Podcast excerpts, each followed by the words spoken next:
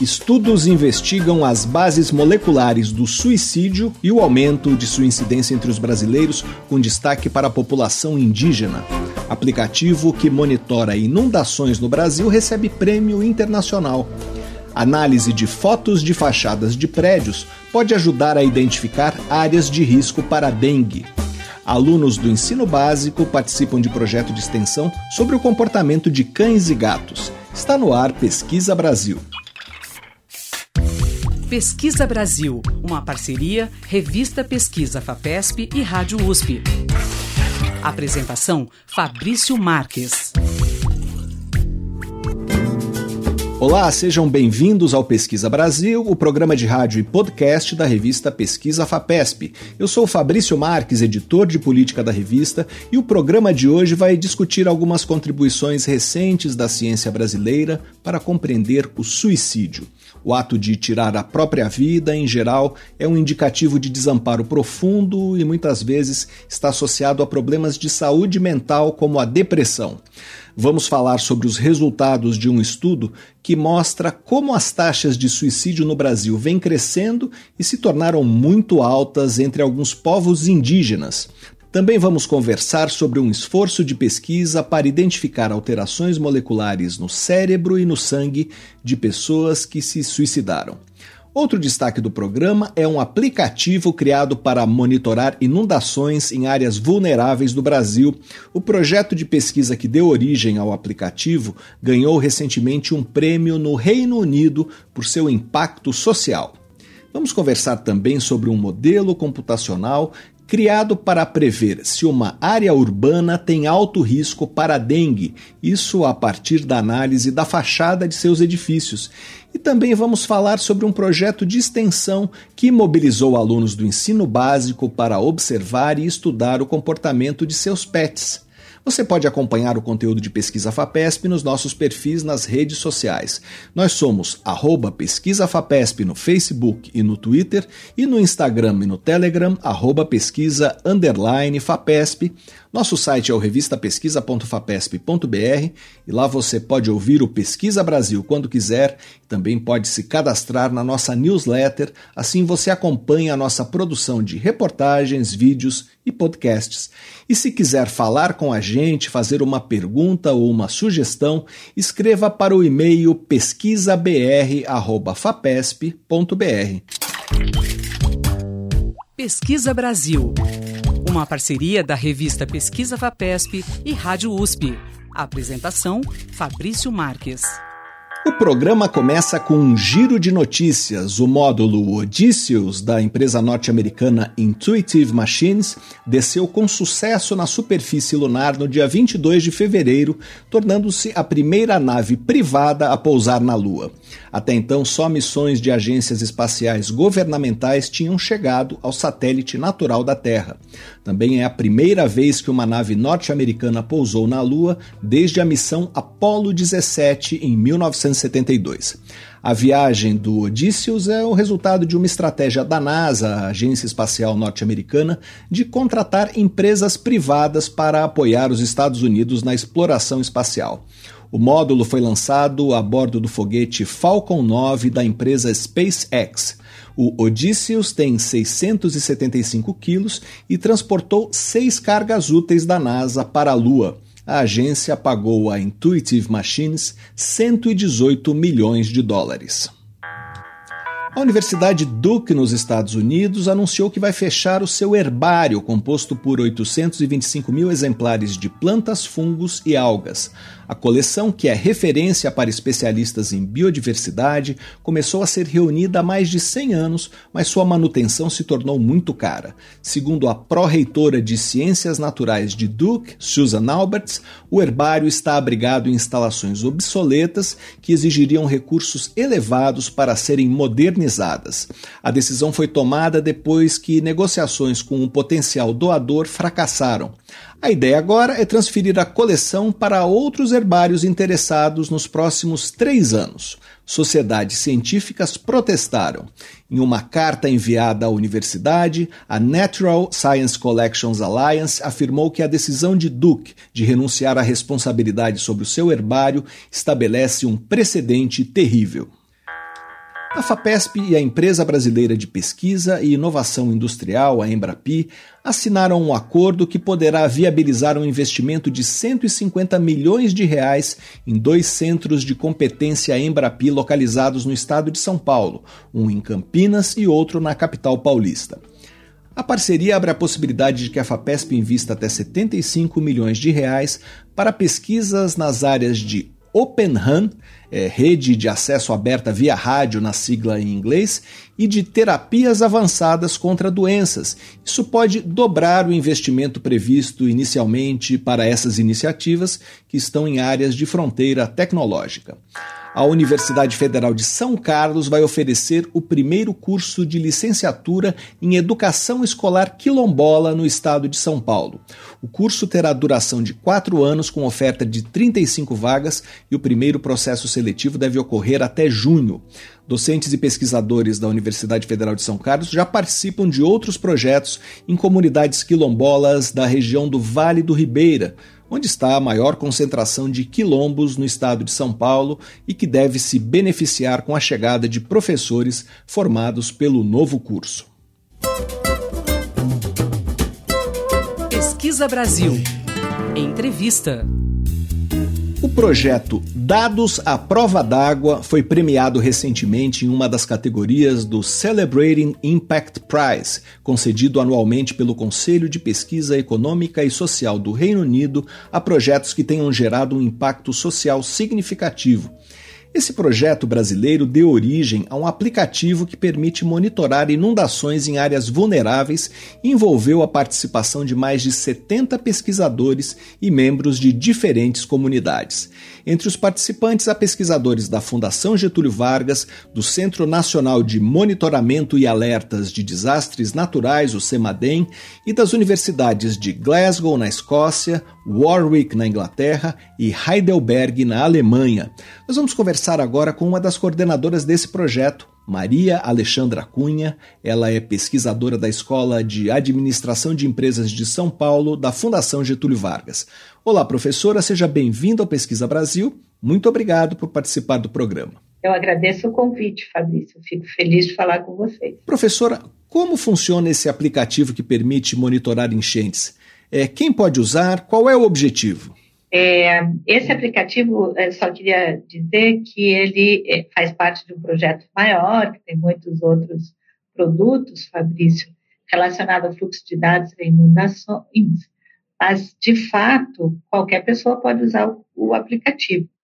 Ele está disponível na loja Google e, e qualquer pessoa com, com um, um, dispositivo pode é, baixar o aplicativo e usar. A ideia é nesse aplicativo, informar dados de chuva, consequências no território, nível dos rios, e subir essas informações para um, uma plataforma, um data lake, né, que um lago de dados e em cima do qual vai ser esses dados vão ser agregados a outros e a gente vai produzir informação. E quem fornece os dados? A população que está testemunhando a chuva e monitorando o nível de rios? Quem informa é a população.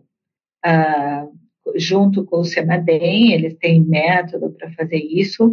Nós ensinamos, por exemplo, comunidades agregadas à volta da defesa civil, voluntários, ou ah, professores em escolas públicas, com eles.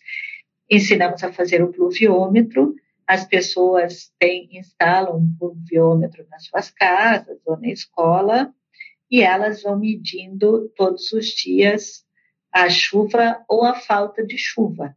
Porque a falta de chuva também é um problema de água, né, No caso de falta de água. Então, qualquer pessoa pode usar. Professora, o conceito por trás desse aplicativo é o de ciência cidadã, em que pessoas que não têm necessariamente uma formação científica ajudam na coleta de dados que depois eh, vão servir para atividades de pesquisa. Por que, no caso do monitoramento de inundações, essa abordagem pode ser útil? Fabrício, o Brasil tem bons sistemas de monitoramento é, e tem bons dados sobre os fenômenos. Mas o território brasileiro é muito amplo e faltam dados é, sobre o, o território, sobre as consequências no território, mas numa escala micro. Então, se a gente conseguir é, que a população alimente esses dados, isso pode complementar, isso pode informar os modelos é, que já existem no Brasil e que são muito bons, mas eles podem ser complementados pelo, pelo, pelos dados da população no território muito micro. Né? Por exemplo, o território onde a gente trabalhou, no Mirim, tem 600 mil pessoas. Imagina, muito denso, muito adensado. Então, se essas pessoas informam as medidas de chuva e uh, as consequências no território delas, de um lado, elas têm mais conhecimento sobre o fenômeno, que elas começam a ver, ah, hoje foi 20 milímetros, olha, alagou aqui, alagou ali, ah, hoje foi 30 milímetros, ah, aumentou tanto. Então, de um lado, a população fica mais informada, ela conhece melhor aquele fenômeno, e do outro, a gente tem a oportunidade de melhorar as informações das agências, dos centros de, de expertise que já têm dados muito bons. Melhorar como? Que tipo de retorno isso pode render é, para a previsão meteorológica e para a própria população? Por exemplo, para a defesa civil é super importante, porque você começa a ver é, é relações entre a quantidade de chuva e o tempo que chove onde alaga sempre, onde alaga às vezes, onde alaga raramente. Uh, nós também, no projeto, além do aplicativo, nós fizemos mapeamento de risco com a população. A gente desenvolveu um método para fazer isso e a gente mapeou. Primeiro, a gente mapeou com eles o território, de fato, as casas, as lojas, as ruas, os pontos de ônibus e depois a gente mapeou o risco e com essa com, com essa uh, com essas perguntas de onde chove sempre, onde chove às vezes. Cada pessoa desenhava no mapa é, onde chove sempre com cores diferentes, onde chove às vezes, onde quer dizer não chove, desculpa, onde alaga sempre, onde alaga às vezes, onde alaga raramente e alguns desses são muito coincidentes com os mapas de risco que, por exemplo, a prefeitura tem, mas alguns trazem novidades, né? Então, isso, por exemplo, é muito útil para a defesa civil naquele território. Mas, de novo, pode complementar os dados governamentais, mas as pessoas que depois veem o resultado é, de todos esses mapas que eles preencheram sobrepostos, eles sabem onde vai alagar sempre, onde vai alagar quando chover muito, onde vai alagar às vezes e outras consequências, por exemplo, deslizamentos, é, é, também podem ser mapeados. Esse projeto deu origem a uma disciplina para escolas de ensino médio em regiões com risco de inundação. Qual é o objetivo dessa disciplina? O objetivo é, é, bom, todo o projeto foi inspirado na pedagogia dialógica do Paulo Freire, Fabrício, e a ideia é, é com essa disciplina, é prover uh, ferramentas para os professores poderem trabalhar com os jovens é, ensino médio, né? É, é essa temática de inundações em territórios vulneráveis. Essa disciplina não foi construída por nós, foi construída por uma equipe de professores de ensino médio e de pessoas do CEMADEM e de pessoas do projeto que trabalharam em conjunto para, então, então, tem atividades, por exemplo, ensina a fazer eh, pluviômetro artesanal, eh, sugere atividades para serem trabalhadas com os alunos, é, ensina técnicas de mapeamento. Então, tem uma, uma série de atividades que podem ser ou trabalhadas individualmente, uma dessas atividades, ou trabalhadas como uma disciplina, porque foi desenvolvido todo o currículo para essa disciplina. Isso está disponível gratuitamente. Estamos conversando com Maria Alexandra Cunha, pesquisadora da Escola de Administração de Empresas de São Paulo, da Fundação Getúlio Vargas. Professora, e onde esse projeto está implantado hoje? Em que lugares do Brasil o aplicativo é usado para monitorar inundações? Quando a gente iniciou o projeto, eram duas: M. Boimirim, aqui em São Paulo, e Rio Branco, no Acre. Depois, Fabrício, a gente testou o aplicativo em é, cinco estados e sete cidades: estado de Pernambuco, Mato Grosso, Santa Catarina, São Paulo e Acre. E aí, nove comunidades nessas regiões. Mas a verdade, Fabrício, é que o projeto tomou vida por si mesmo. E como o, o aplicativo está disponível, ele pode ser baixado e as pessoas começaram a usar e a mandar informações. Então, hoje a gente tem um mapa do Brasil cheio de pontinhos de pessoas alimentando os dados. Professora, antes de terminar, eu queria falar desse prêmio qual é a importância uh, do reconhecimento que o projeto recebeu? É, esse prêmio foi concedido pelo Conselho de Pesquisa nas áreas de Economia e Ciências Sociais, uh, vinculado ao uh, Instituto de Pesquisa do Reino Unido. É o órgão que financia pesquisas científicas é, no no Reino Unido. Então, o equivalente ao Brasil, ao CNPq, ou em São Paulo, a FAPESP. É, como nós trabalhamos com duas universidades inglesas e o coordenador geral do projeto é da Universidade de Glasgow, então esse nós ganhamos esse prêmio.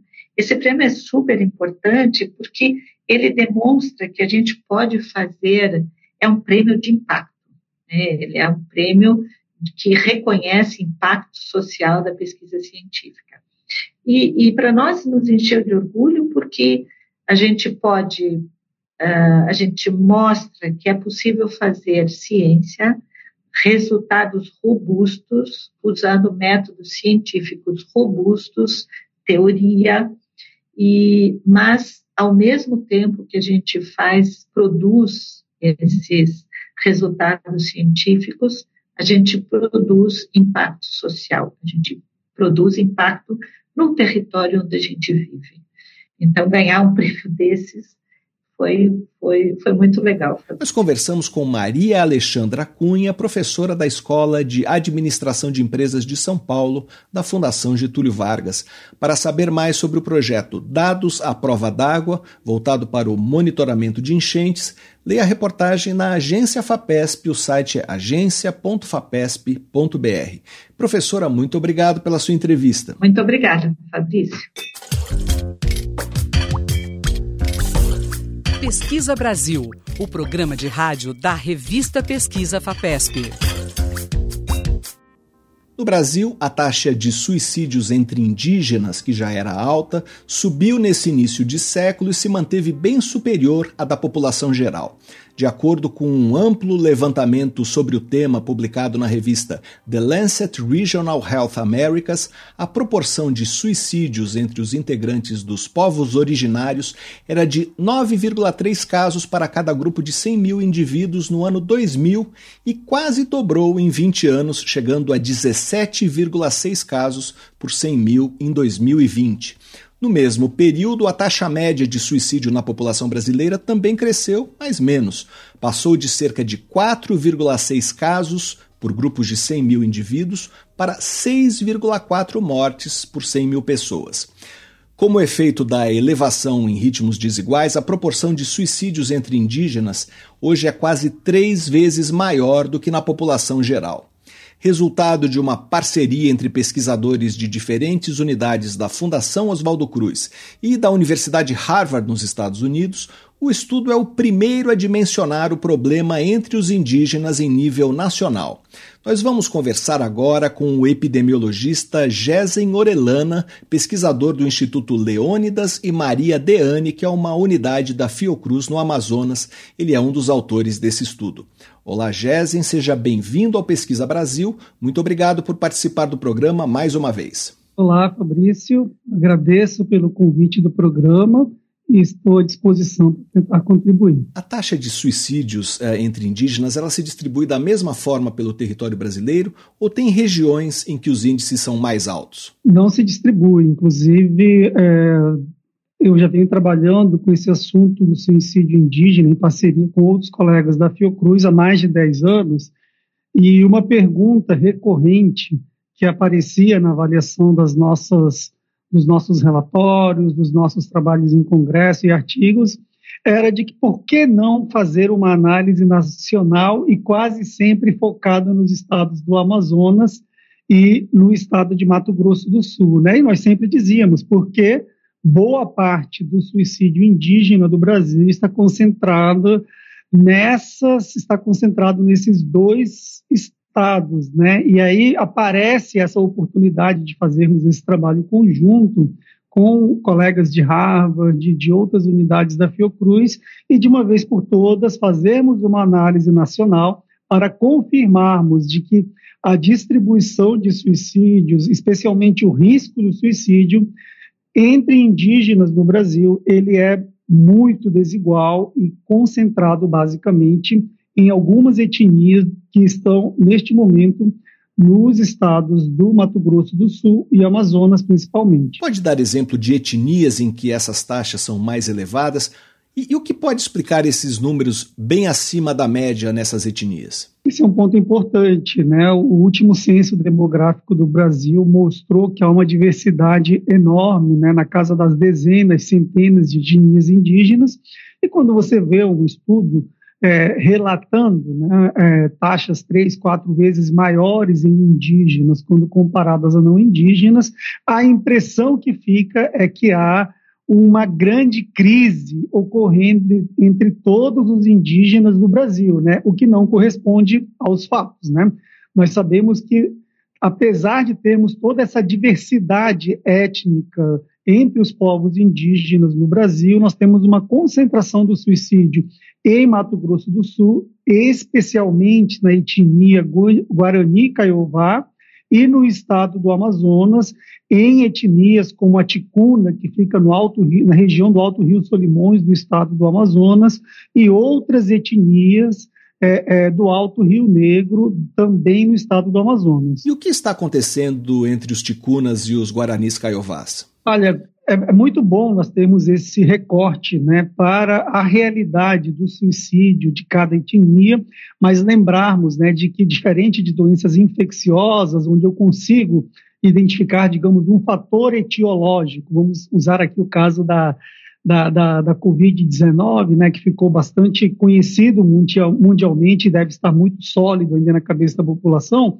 nós temos um agente infeccioso chamado SARS-CoV-2, ou o novo coronavírus. Então, ele é comum a todos os casos de adoecimentos, seja leve, moderado ou grave, da doença, né? E atuando, né, em cima desse agente transmissor, você consegue, né, não só elaborar medicamentos, vacinas e intervenções que tenham né, efeito positivo favorável na população.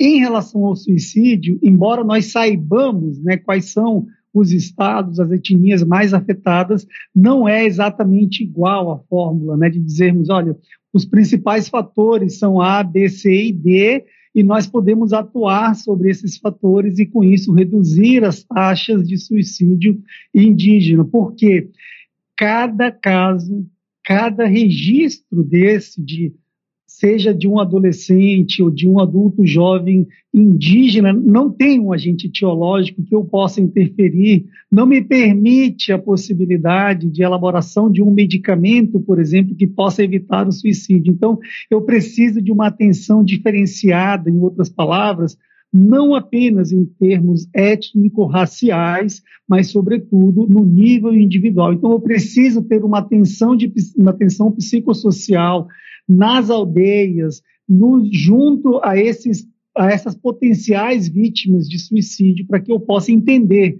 essa história. Onde ela nasce? É um trauma da infância? É um conflito territorial? É um problema com a xenofobia da população não indígena? É um problema estritamente de saúde mental? É um problema de relacionamento é, é, é, com uma namorada, um namorado, com o pai, com um amigo, com um vizinho. É o choque cultural das etnias indígenas, né, em contato com a sociedade envolvente. Então, há uma série de fatores que nós precisamos levar em conta para entender esse complexo fenômeno do suicídio. Lamentavelmente, não há dois ou três pontos que eu possa levantar aqui e dizer, olha, se eu resolver isso, está resolvido o problema do suicídio. Mas claro que na, no caso do Mato Grosso do Sul, nós sabemos que os conflitos territoriais influenciam fortemente nesse problema do suicídio, né, na identidade de, dessas novas gerações, e no Amazonas nós temos outros fatores né, culturais e até mesmo de acesso a serviços de saúde que podem explicar essas taxas bastante elevadas. É, você mencionou jovens adultos, adolescentes. É, o perfil dos indígenas que tiram a própria vida é mais jovem do que o da população de uma maneira geral, não é isso? Qual é esse perfil pensando em sexo e idade? Esse é um ponto importante, né? Os indígenas que cometem suicídio normalmente têm idade inferior a 30 anos, né? Ou seja, são é, é, adolescentes né, na, na visão não indígena ou adultos jovens na visão não indígena, mas muito em função da estrutura demográfica populacional desses grupos indígenas. Né? Se você olha, por exemplo, a pirâmide etária da população não indígena, você vai perceber que há um número muito maior, expressivamente maior, de indivíduos com 50 anos ou mais de idade. Entre os indígenas, esse número é muito menor. Né? Então, como não há esse grupo de risco, digamos assim, nos grupos indígenas, é esperado, inclusive, que essas mortes em jovens sejam mais comuns, né? É, do que em não indígenas. Em relação às demais características, uma que preocupa bastante é que o principal método utilizado pelos indígenas para perpetrar a autolesão letal, o suicídio, é o enforcamento. Portanto, um método altamente letal que bloqueia uma das principais estratégias não farmacológicas e mais efetivas para a prevenção do suicídio, que é restringir o acesso aos métodos. Por exemplo, se o, se o, principal método fosse se jogar de uma ponte, por exemplo, como nós vemos muito aqui em Manaus e recentemente em Porto Velho, no estado de Rondônia, e em tantas outras cidades do Brasil e do mundo, né? Você poderia simplesmente restringir ou colocar telas de proteção em relação à arma de fogo, restringir o acesso da população à arma de fogo e você tem alguns resultados favoráveis, né?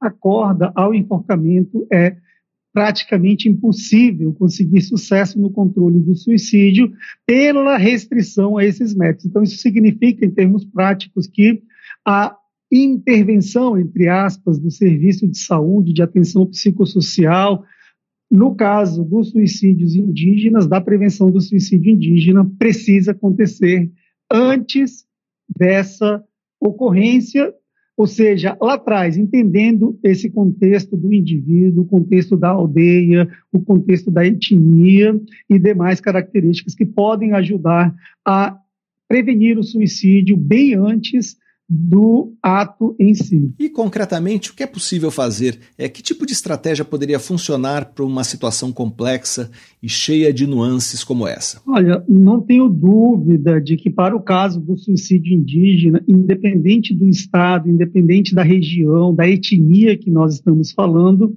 é um trabalho interdisciplinar, um trabalho com vários profissionais como médicos, enfermeiros, psicólogos, assistentes sociais, atuando, professores, atuando conjuntamente, lideranças comunitárias, para que você possa identificar grupos de maior ou menor risco, possibilidades de intervenção que funcionem de acordo com a demanda local. Por isso que é toda e qualquer estratégia de prevenção do suicídio indígena, essencialmente pautada em estratégias, é, é, digamos, não indígenas, elas tendem ao fracasso porque você não tem esse olhar específico, essa, essa, essa dedicação, digamos assim, à investigação do cenário, do contexto social, econômico, territorial, ambiental, que te ajudem a entender esse mesmo contexto e, com isso, intervir e evitar o suicídio de uma forma, inclusive,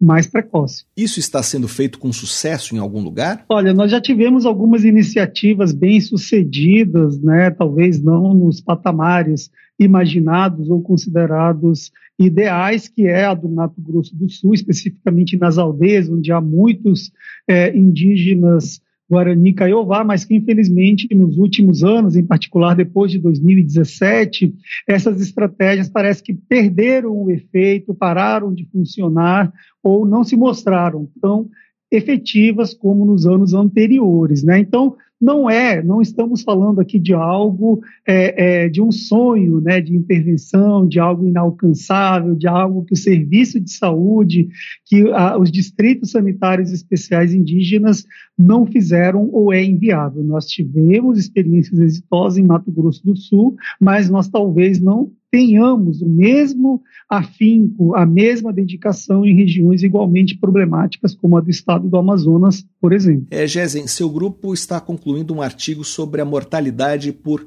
autointoxicação intencional por medicamentos no Brasil. É, o que você já pode contar sobre os resultados do trabalho sobre esse tipo de suicídio? É um trabalho que está em fase final de conclusão, portanto, ainda não submetido e avaliado pelos pares. No entanto, ele mostra de uma forma muito clara é um estudo na população geral do Brasil, tá? Ele não faz estratificação por é, é, raça ou cor, mas ele mostra um dado preocupante, que é o aumento das taxas ou do risco de suicídio por autointoxicação intencional no Brasil, principalmente depois da crise econômica e política de 2015, mas ela se mostra ainda mais aguda nos dois anos que se seguiram à epidemia de 19, nos anos mais importantes, 2021 e 2022, inclusive comparando esses dados, né, de 21 e 2022 com é, é, é, o início da série histórica que nós avaliamos, que é 2003, nós temos um, um, um, essa taxa, o risco dobrando no Brasil, portanto, mostrando que, apesar de esses números de autointoxicação intencional, de suicídios por autointoxicação intencional serem relativamente pequenos, considerando outros métodos, como enforcamento e arma de fogo, principalmente, nós temos provavelmente uma migração de métodos e um aumento de brasileiros e principalmente brasileiras que estão cometendo suicídio por intoxicação intencional medicamentosa. E de que tipo de medicamento se está falando? Esse é outro grande nó, essa é uma outra grande conclusão do estudo que vai nos ajudar a tomar novas decisões, é que a principal causa, né, ou seja, aproximadamente metade né, das, das substâncias, elas não foram adequadamente identificadas pelos serviços é, é, de legistas, pelas, pelos responsáveis pela geração das declarações de óbito ou classificação dessas causas de morte, mostrando, portanto, que nós temos um desafio enorme em relação à qualificação da informação sobre mortalidade por autointoxicação, uma vez que metade praticamente dessas mortes eu não conheço a substância. Se eu não conheço a substância, eu não consigo estruturar, elaborar uma política efetiva para, pelo menos, tentar limitar ou controlar mais o uso dessas medicações. Nós conversamos com o epidemiologista Gesen Orelana, pesquisador do Instituto Leônidas e Maria Deane, uma unidade da Fundação Oswaldo Cruz no estado do Amazonas.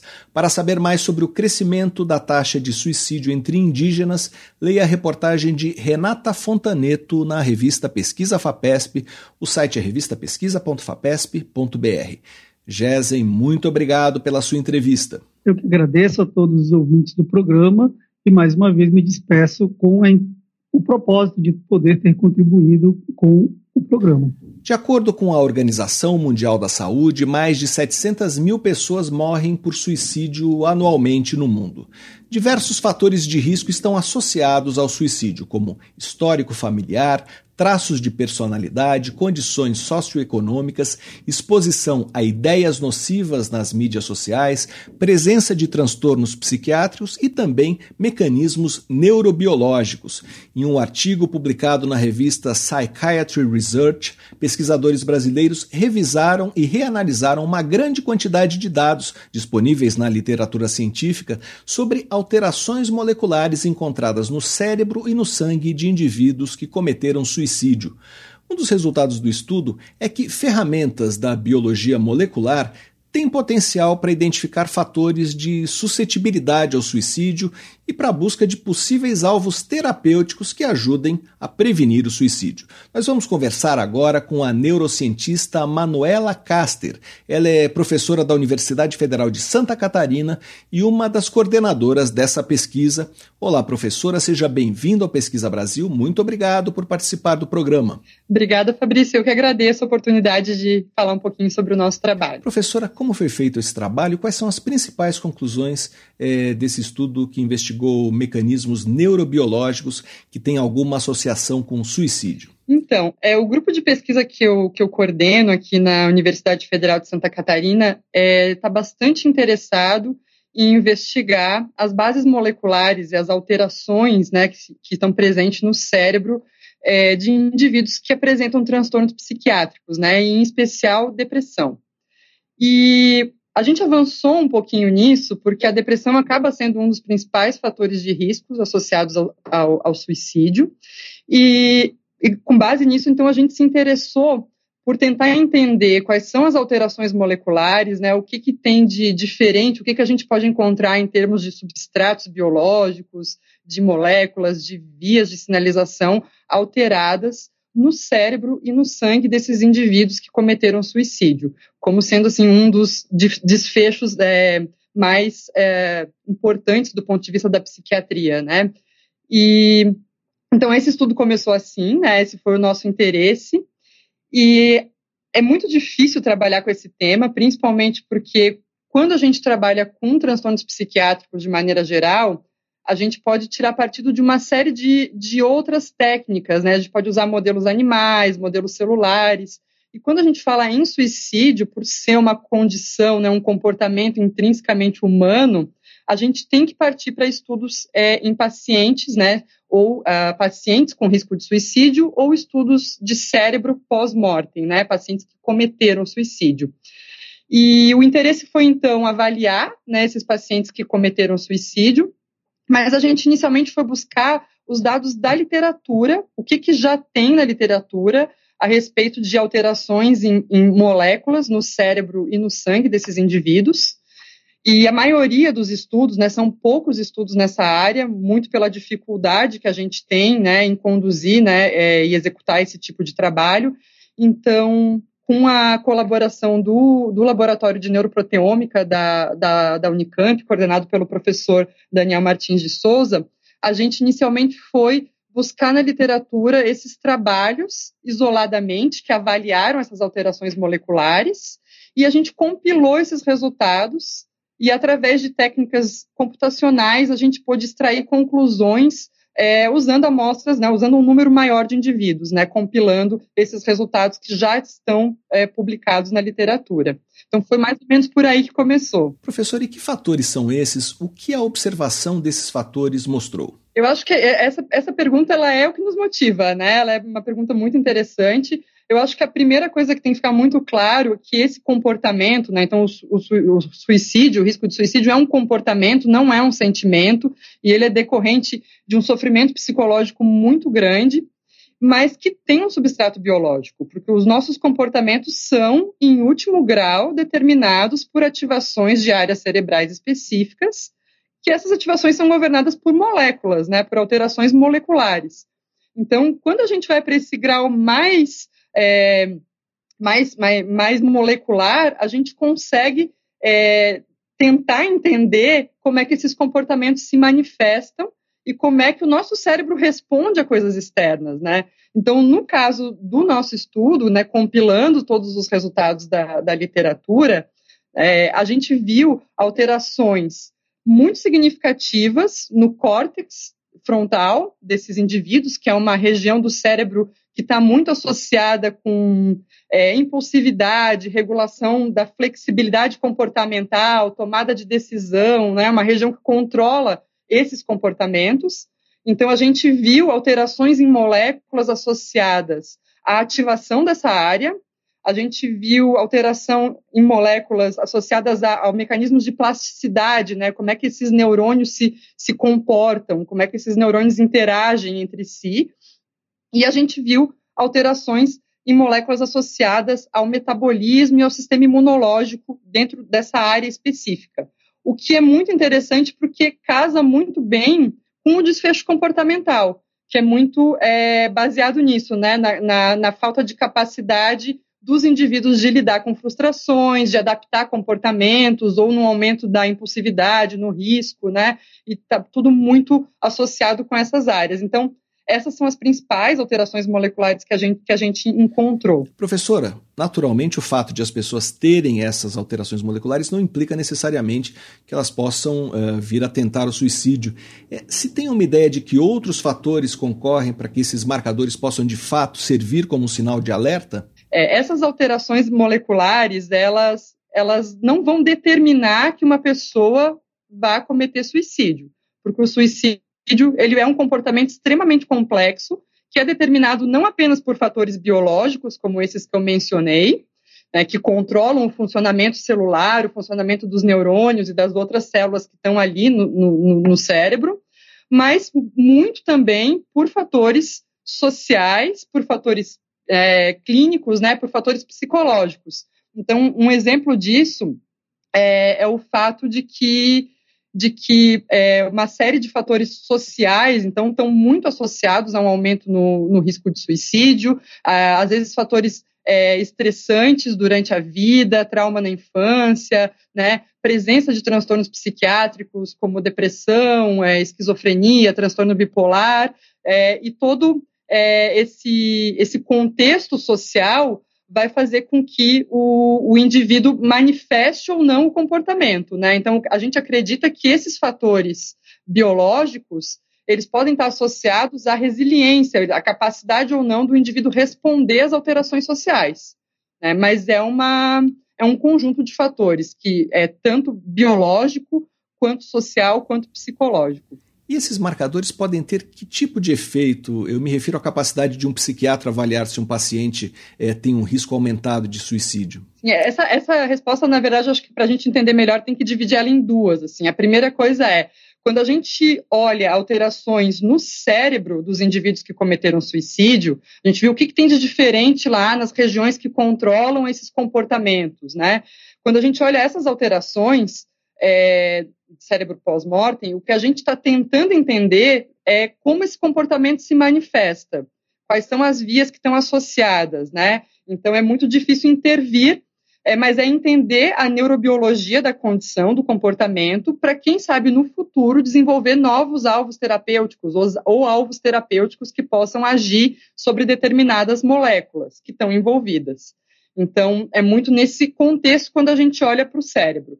Quando a gente olha para o sangue e a gente avalia biomarcadores, né, que são alterações nos níveis de determinadas proteínas ou, né, é, ou determinadas moléculas, aí a gente consegue talvez falar em predição de risco. Que isso é uma coisa muito interessante, né? Principalmente porque um dos principais fatores que determina o suicídio é uma tentativa prévia, né? Então, se a gente tiver maneiras de olhar perifericamente, né, de uma maneira pouco invasiva, para o sangue desses indivíduos e através de um conjunto de moléculas conseguir determinar quais os indivíduos que têm maior vulnerabilidade, isso pode ajudar nessa prevenção, né, e impedir que uma tentativa se com, vai se converter mais adiante, né, a, ao suicídio em si.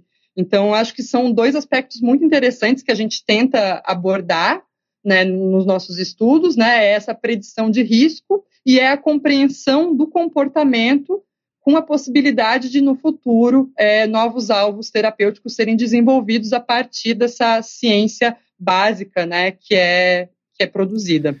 Nós conversamos com a neurocientista Manuela Caster, professora da Universidade Federal de Santa Catarina, para saber mais sobre o estudo que identificou alterações moleculares eh, de indivíduos que cometeram suicídio. Leia a reportagem de José Tadeu Arantes na agência FAPESP.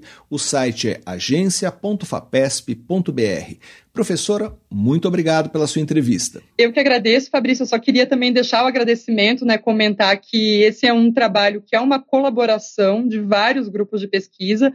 Então, eu queria deixar o agradecimento aqui para o pessoal do Laboratório da, de Neuroproteômica da Unicamp, né, em especial o professor Daniel Martins de Souza e para o Guilherme Reis de Oliveira, que é o aluno de doutorado que, na verdade, fez a avaliação né, computacional desses dados. É, esse trabalho também é parte do doutorado é, do aluno Caíbe, Alves Pereira, aqui do, do, meu grupo de pesquisa na UFSC. E toda essa parte é, que eu mencionei, que, tá, que a gente está avaliando né, os dados do DataSUS, do IBGE, buscando essas, essas alterações sociodemográficas né, e de estrutura de saúde associadas ao risco de suicídio e suicídio, também são uma parceria com o Departamento de Informática e Estatística aqui da UFSC. Né? Então, acho que boa ciência se faz com muita gente e gente com experiências diferentes. Tá? Eu agradeço muito o espaço e, e é isso. Obrigada, Fabrício. Pesquisa Brasil. Entrevista. Pesquisadores da USP, da Universidade Federal de Minas Gerais e das universidades de Sheffield e Stirling, no Reino Unido, estão aperfeiçoando um modelo computacional que poderá vir a ser usado para prever se uma área urbana apresenta alto risco para a dengue, isso analisando imagens de fachadas de edifícios. Uma primeira versão desse modelo foi desenvolvida em um projeto financiado pela FAPESP, que busca usar sensoriamento remoto e inteligência artificial para prever áreas de alto risco de infestação por Aedes aegypti. O estudo também teve a participação de pesquisadores do Instituto Pasteur e do Centro de Vigilância Epidemiológica do Estado de São Paulo e da Secretaria de Saúde de Campinas, para explicar como essa técnica pode ter utilidade para identificar de forma remota áreas com focos do mosquito, nós vamos conversar agora com o responsável por esse estudo, Francisco Chiaravalotti Neto, professor do Departamento de Epidemiologia e coordenador do Laboratório de Análise Espacial em Saúde da Faculdade de Saúde Pública da USP. Olá, professor, seja bem-vindo ao Pesquisa Brasil. Muito obrigado por participar do programa. Eu que agradeço o convite. Estou à disposição prazer participar. Professor, como a análise de fachadas de construções pode ajudar no combate à dengue? Então, uh, essa é uma ideia que surgiu na década de 90 de um pesquisador chamado Tung Lin, da, de, é, de, Mianmar, que é um local que tem muita incidência de dengue e doenças de arboviroses. Né?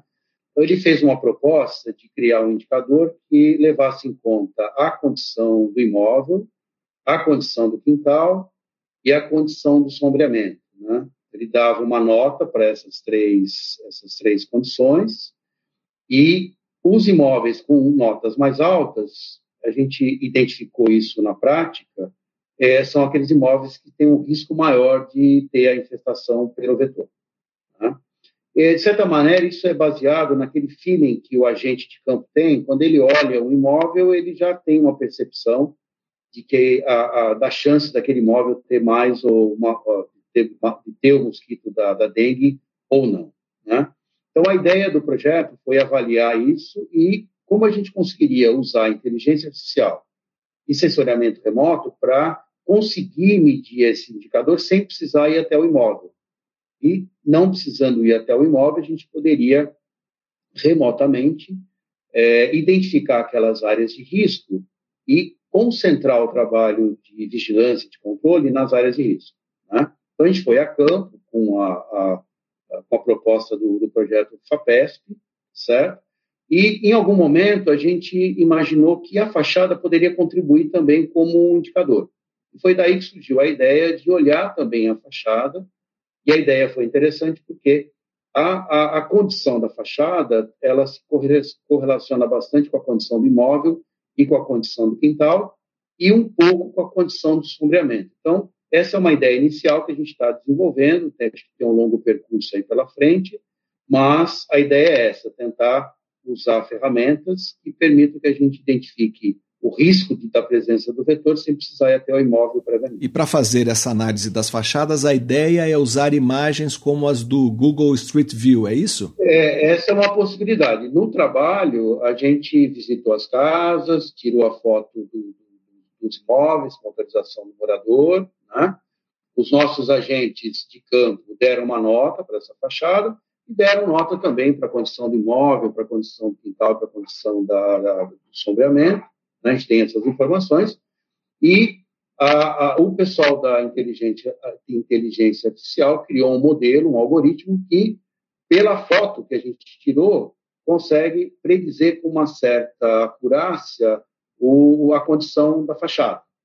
Né? E o pulo do gato, vamos dizer aí, é que uh, a gente não precisaria visitar todos os, os, imóveis e poderia usar, por exemplo, o Google Street View uh, ou Google Street Maps, tem várias uh, fontes de, de, imagens, e aí a, a, a, o algoritmo, a gente batizou ele de PCI-NET, né? e com o algoritmo e tendo as fotos, a gente poderia previamente classificar os imóveis e, a partir daí, identificar o imóvel, o quarteirão, a área de risco e concentrar o trabalho é, nessa, nesses imóveis. Eu falo que o trabalho está só no começo, porque a ideia é que a gente também use sensoramento remoto e outras ferramentas também para melhorar a, a, qualidade da identificação da condição do imóvel, a condição da, do quintal e a condição do, do sombreamento.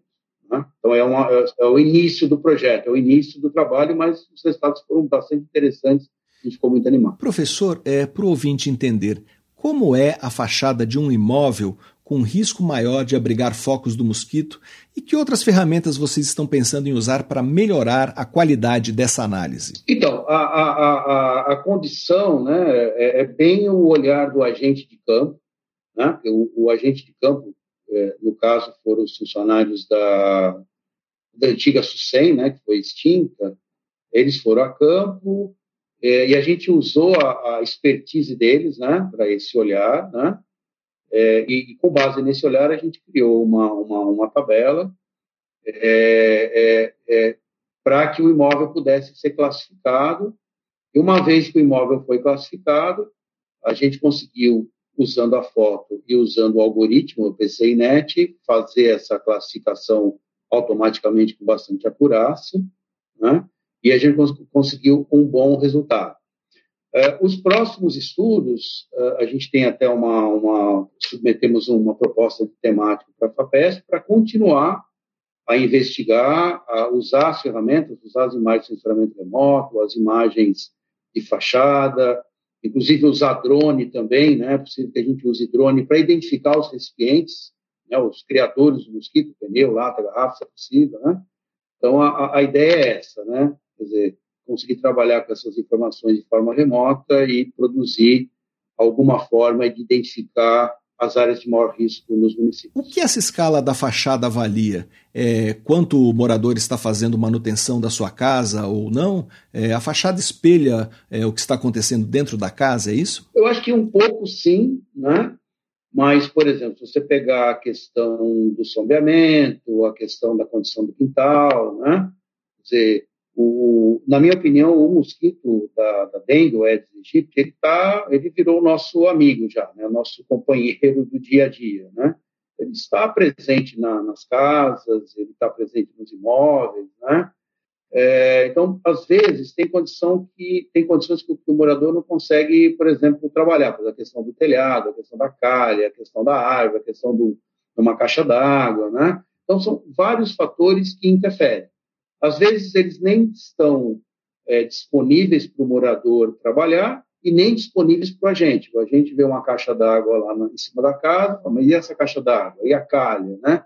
Tem folhas que entopem a calha. E, e, e, essa questão ela é interessante porque, na medida que a gente vai controlando os criadouros que estão no nível do solo, o mosquito vai procurando outras formas, né? A gente tem, em vários países, mosquito da dengue em apartamentos, em décimo andar, décimo primeiro. Então, ele tem um instinto de sobrevivência muito forte e por isso que é difícil combater. Né? Então, é, é, é, e a ideia é, se a gente identificar as áreas de maior risco, a gente consegue investir mais nas áreas mais necessárias. Né? É. Vocês testaram isso em Campinas. É, vão testar em outras cidades também? Sim, a, a gente fez um, um trabalho inicial em Campinas para mostrar que o índice de condição de moradia ele tinha relação com a infestação. E a gente mostrou que isso é verdade. Um primeiro trabalho é, financiado pela FAPESP. Uh, aí a gente foi além, né? Então, vamos trabalhar com inteligência artificial, sensoramento remoto, por isso essas parcerias o pessoal da, da, do sensoramento remoto e da inteligência artificial, para tentar aprimorar. Né? Aí fizemos um segundo trabalho em Campinas, que é o projeto. Né? O projeto tem continuidade, esse projeto também a gente instalou armadilhas para mosquitos, para capturar mosquitos adultos que é uma outra forma, em vez de trabalhar com a forma larvária do vetor, o mosquitinho lá que está na água, né, tentar identificar as áreas de maior ou menor risco usando o mosquito adulto. Então, é uma série de, de ferramentas que a gente tem testado e a gente trabalhou em Campinas. Nessa nova proposta é trabalhar em outros municípios, como Indaiatuba, Santa Bárbara do Oeste, é, e municípios do, do, norte e noroeste do estado, como Ribeirão Preto e São José do Rio Preto, que são municípios um pouco diferentes de Campinas, pela questão climática também, e testar é, é, essa, essas metodologias nesses municípios. Nós conversamos com Francisco Chiaravalotti Neto, professor do Departamento de Epidemiologia e coordenador do Laboratório de Análise Espacial em Saúde da Faculdade de Saúde Pública da USP, para saber mais sobre como a análise de fotos de fachadas é, pode vir a ajudar a mapear áreas com alto risco para dengue. Leia a reportagem de Júlia Moioli na agência FAPESP. O site é agência.fapesp.br. Professor, muito obrigado pela sua entrevista. Muito obrigado, eu que agradeço. Você ouve Pesquisa Brasil. Apresentação: Fabrício Marques. Oito estudantes do ensino básico de Ribeirão Preto, com idades entre 8 e 15 anos, participaram de um projeto de extensão em que observaram e filmaram seus cães e gatos para discutir temas relacionados à etologia, a especialidade da biologia que estuda o comportamento animal. A pesquisa foi conduzida dentro do programa educacional Pequeno Cientista, desenvolvido na Casa da Ciência do Hemocentro de Ribeirão Preto. O objetivo do programa é aproximar a pesquisa científica de alunos e professores da rede básica de ensino. Para falar sobre os resultados do projeto, nós vamos conversar agora com Flávia Regina Bueno. Ela orientou as atividades com os alunos como parte de seu doutorado no programa de psicobiologia da Faculdade de Filosofia, Ciências e Letras de Ribeirão Preto da USP. Olá, Flávia, seja bem-vindo ao Pesquisa Brasil. Muito obrigado por participar do programa. Olá, Fabrício. Olá a todos. É um prazer imenso estar aqui com vocês. Flávia, para começar, como surgiu a ideia de levar o estudo da etologia para alunos do ensino básico? Bom, a motivação surgiu a partir da minha própria área de estudo durante é, o meu doutoramento, é, no qual eu estudava comportamento animal, mais especificamente comportamento de autolimpeza e ecofisiologia de roedores silvestres. E a área da etologia, que é a ciência do comportamento animal, sempre foi algo que me fascinou. Então, é, quando eu soube é, do projeto realizado pela Casa da Ciência, isso me motivou a levar o conhecimento do comportamento animal, que muitas vezes acaba ficando somente na academia, enfim, para alunos da rede básica. Né? Considerando que o estudo do comportamento animal, a vontade que o homem sempre teve é, de observar o comportamento, é muito antigo. Né? E muitas vezes a gente não se dá conta disso. Então, eu achei de suma importância é, poder despertar é, essa vontade, esse interesse do estudo do comportamento para além da academia, para além da pesquisa científica em si, né, e levar isso a, ao conhecimento dos alunos. Esse programa que você se referiu é o Pequeno Cientista, desenvolvido na Casa da Ciência do Hemocentro de Ribeirão Preto, não é isso? Isso, o programa Pequeno Cientista. Ele é um dos programas desenvolvidos pela Casa da Ciência de Ribeirão Preto, no qual alunos da pós-graduação é, se voluntariam para orientar grupinhos de cientistas, né, grupinhos de alunos, né, por, por isso que é chamado pequeno cientista, no qual a gente desenvolve durante um semestre, né, é, um total de 12 encontros, é uma, uma pesquisa científica. Flávia, que atividades vocês desenvolveram? Bom, nesse grupinho, é, eu desenvolvi atividades relacionadas ao comportamento animal em si e outros temas de estudo também relacionados ao tema de comportamento. Os grandes protagonistas foram os cães e os gatos, né? Mas através deles nós puxamos outros assuntos relacionados à evolução, domesticação dos cães e dos gatos, é, comportamento alimentar, comportamento de brincadeira. E com isso, surgiu a curiosidade não apenas dos cães e gatos em si, como de outros animais. Os alunos filmavam seus animais de estimação e discutiam essa observação no grupo, é isso? Exatamente isso. Eu pedi aos alunos que filmassem seus próprios animais. Se por acaso eles não tivessem um cachorrinho ou um gatinho em casa, que eles poderiam filmá-los é, com um vizinho, com um parente, que esse foi um dos pré-requisitos pré para que eles participassem do projeto. Então, é, durante os encontros, por exemplo, eu pedi a eles que filmassem o comportamento de brincar, de brincadeira dos seus animais.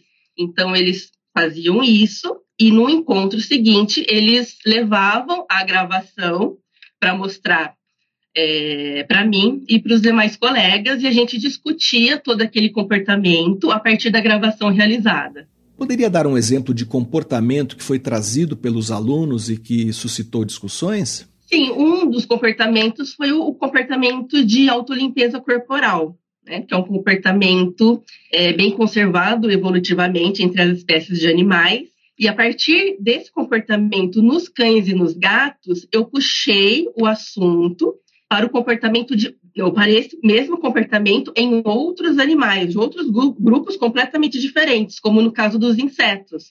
É, os alunos tiveram muita curiosidade em saber se outros grupos de animais também realizavam comportamento de autolimpeza. E com isso eu trouxe é, como exemplo o comportamento, esse mesmo comportamento numa abelha. E aí eu indiquei que a abelha, sendo um inseto, ela teria esse comportamento de autolimpeza, lógico, muito diferente do mamífero, mas dentro do grupo dos insetos, eles possuem determinadas características comportamentais que indicam uma autolimpeza corporal. E foi aí que um dos alunos me disse que ele já tinha observado esse mesmo comportamento numa mosca, por exemplo. Então, isso indica, né? Nós conversamos a respeito disso, é, que sendo a mosca e a, a, abelha insetos, né, por mais que eles sejam insetos de grupos diferentes, eles são muito aparentados. Então, consequentemente, é, esse comportamento de autolimpeza seria muito, é, muito parecido nessas duas espécies. É, Flávia, é, o tipo de discussão, pelo que eu li no artigo em que você relata a experiência, ficou bastante sofisticado em certos momentos. Teve uma discussão sobre raças de cães e evolução de espécies. Até que ponto foi possível se aprofundar com um público composto por estudantes do ensino básico? Isso, porque no decorrer das discussões a respeito da domesticação dos cães e dos gatos, eu introduzi aos alunos o conceito de seleção artificial, nos, é, na qual cães e gatos passaram, no decorrer desses milhares de anos né, de, de convivência com, com o homem, os cães um pouco mais, né, tanto que nós temos é, muito mais raças de cães hoje comparado aos gatos, e com isso surgiu essa curiosidade da raça Pitbull. Isso, é, essa pergunta veio de uma das alunas, é, que é uma história que eu já nem lembrava, que, mas eu, assim, depois eu fui pensar né, que é, uma, época, uma certa época havia sido difundido que os cães da raça Pitbull haviam sido é, feitos em laboratório, alguma coisa nesse sentido. E ela se lembrou disso, né? E aí eu tive que trabalhar é, esse, tive que desmistificar esse conceito, né? Que na verdade o pitbull ele surgiu decorrente, a raça Pitbull, ela surgiu também decorrente da seleção artificial feita pelo homem, né? Mas não foi algo assim em laboratório, né? ninguém foi lá no laboratório e criou essa raça, né? Como como ela havia imaginado. E que retorno vocês tiveram dos estudantes? Que balanço foi feito? O retorno foi extremamente positivo. É, eles me falaram que eles literalmente começaram a enxergar seus, seus próprios animaizinhos, os animaizinhos ali tão próximos a eles de uma outra forma. E muitos comportamentos que eles já tinham observado em seus bichinhos ou em outros animais, é, é, eles nunca se, é, tinham se dado conta de que isso era algo estudado, né? Que tinha, tinha toda essa questão evolutiva presente no comportamento, enfim. Então foi algo bem, bem legal nesse sentido. Uma outra coisa é que eles passaram a conversar mais a respeito disso, a difundir tudo que eles estavam aprendendo ali a respeito de comportamento, tanto com os próprios colegas ali durante os encontros, é, na escola com os demais colegas, com os familiares, né? Então eles eles ajudaram a difundir o comportamento animal, né? O estudo do comportamento animal para bastante gente.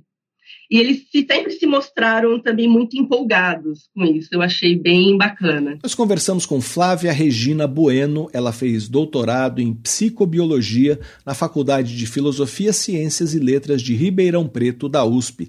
Para saber mais, leia a reportagem na Agência FAPESP. O site é agência.fapesp.br. Flávia, muito obrigado pela sua entrevista. Muito obrigada, Fabrício. Um abraço a todos. Você ouve Pesquisa Brasil.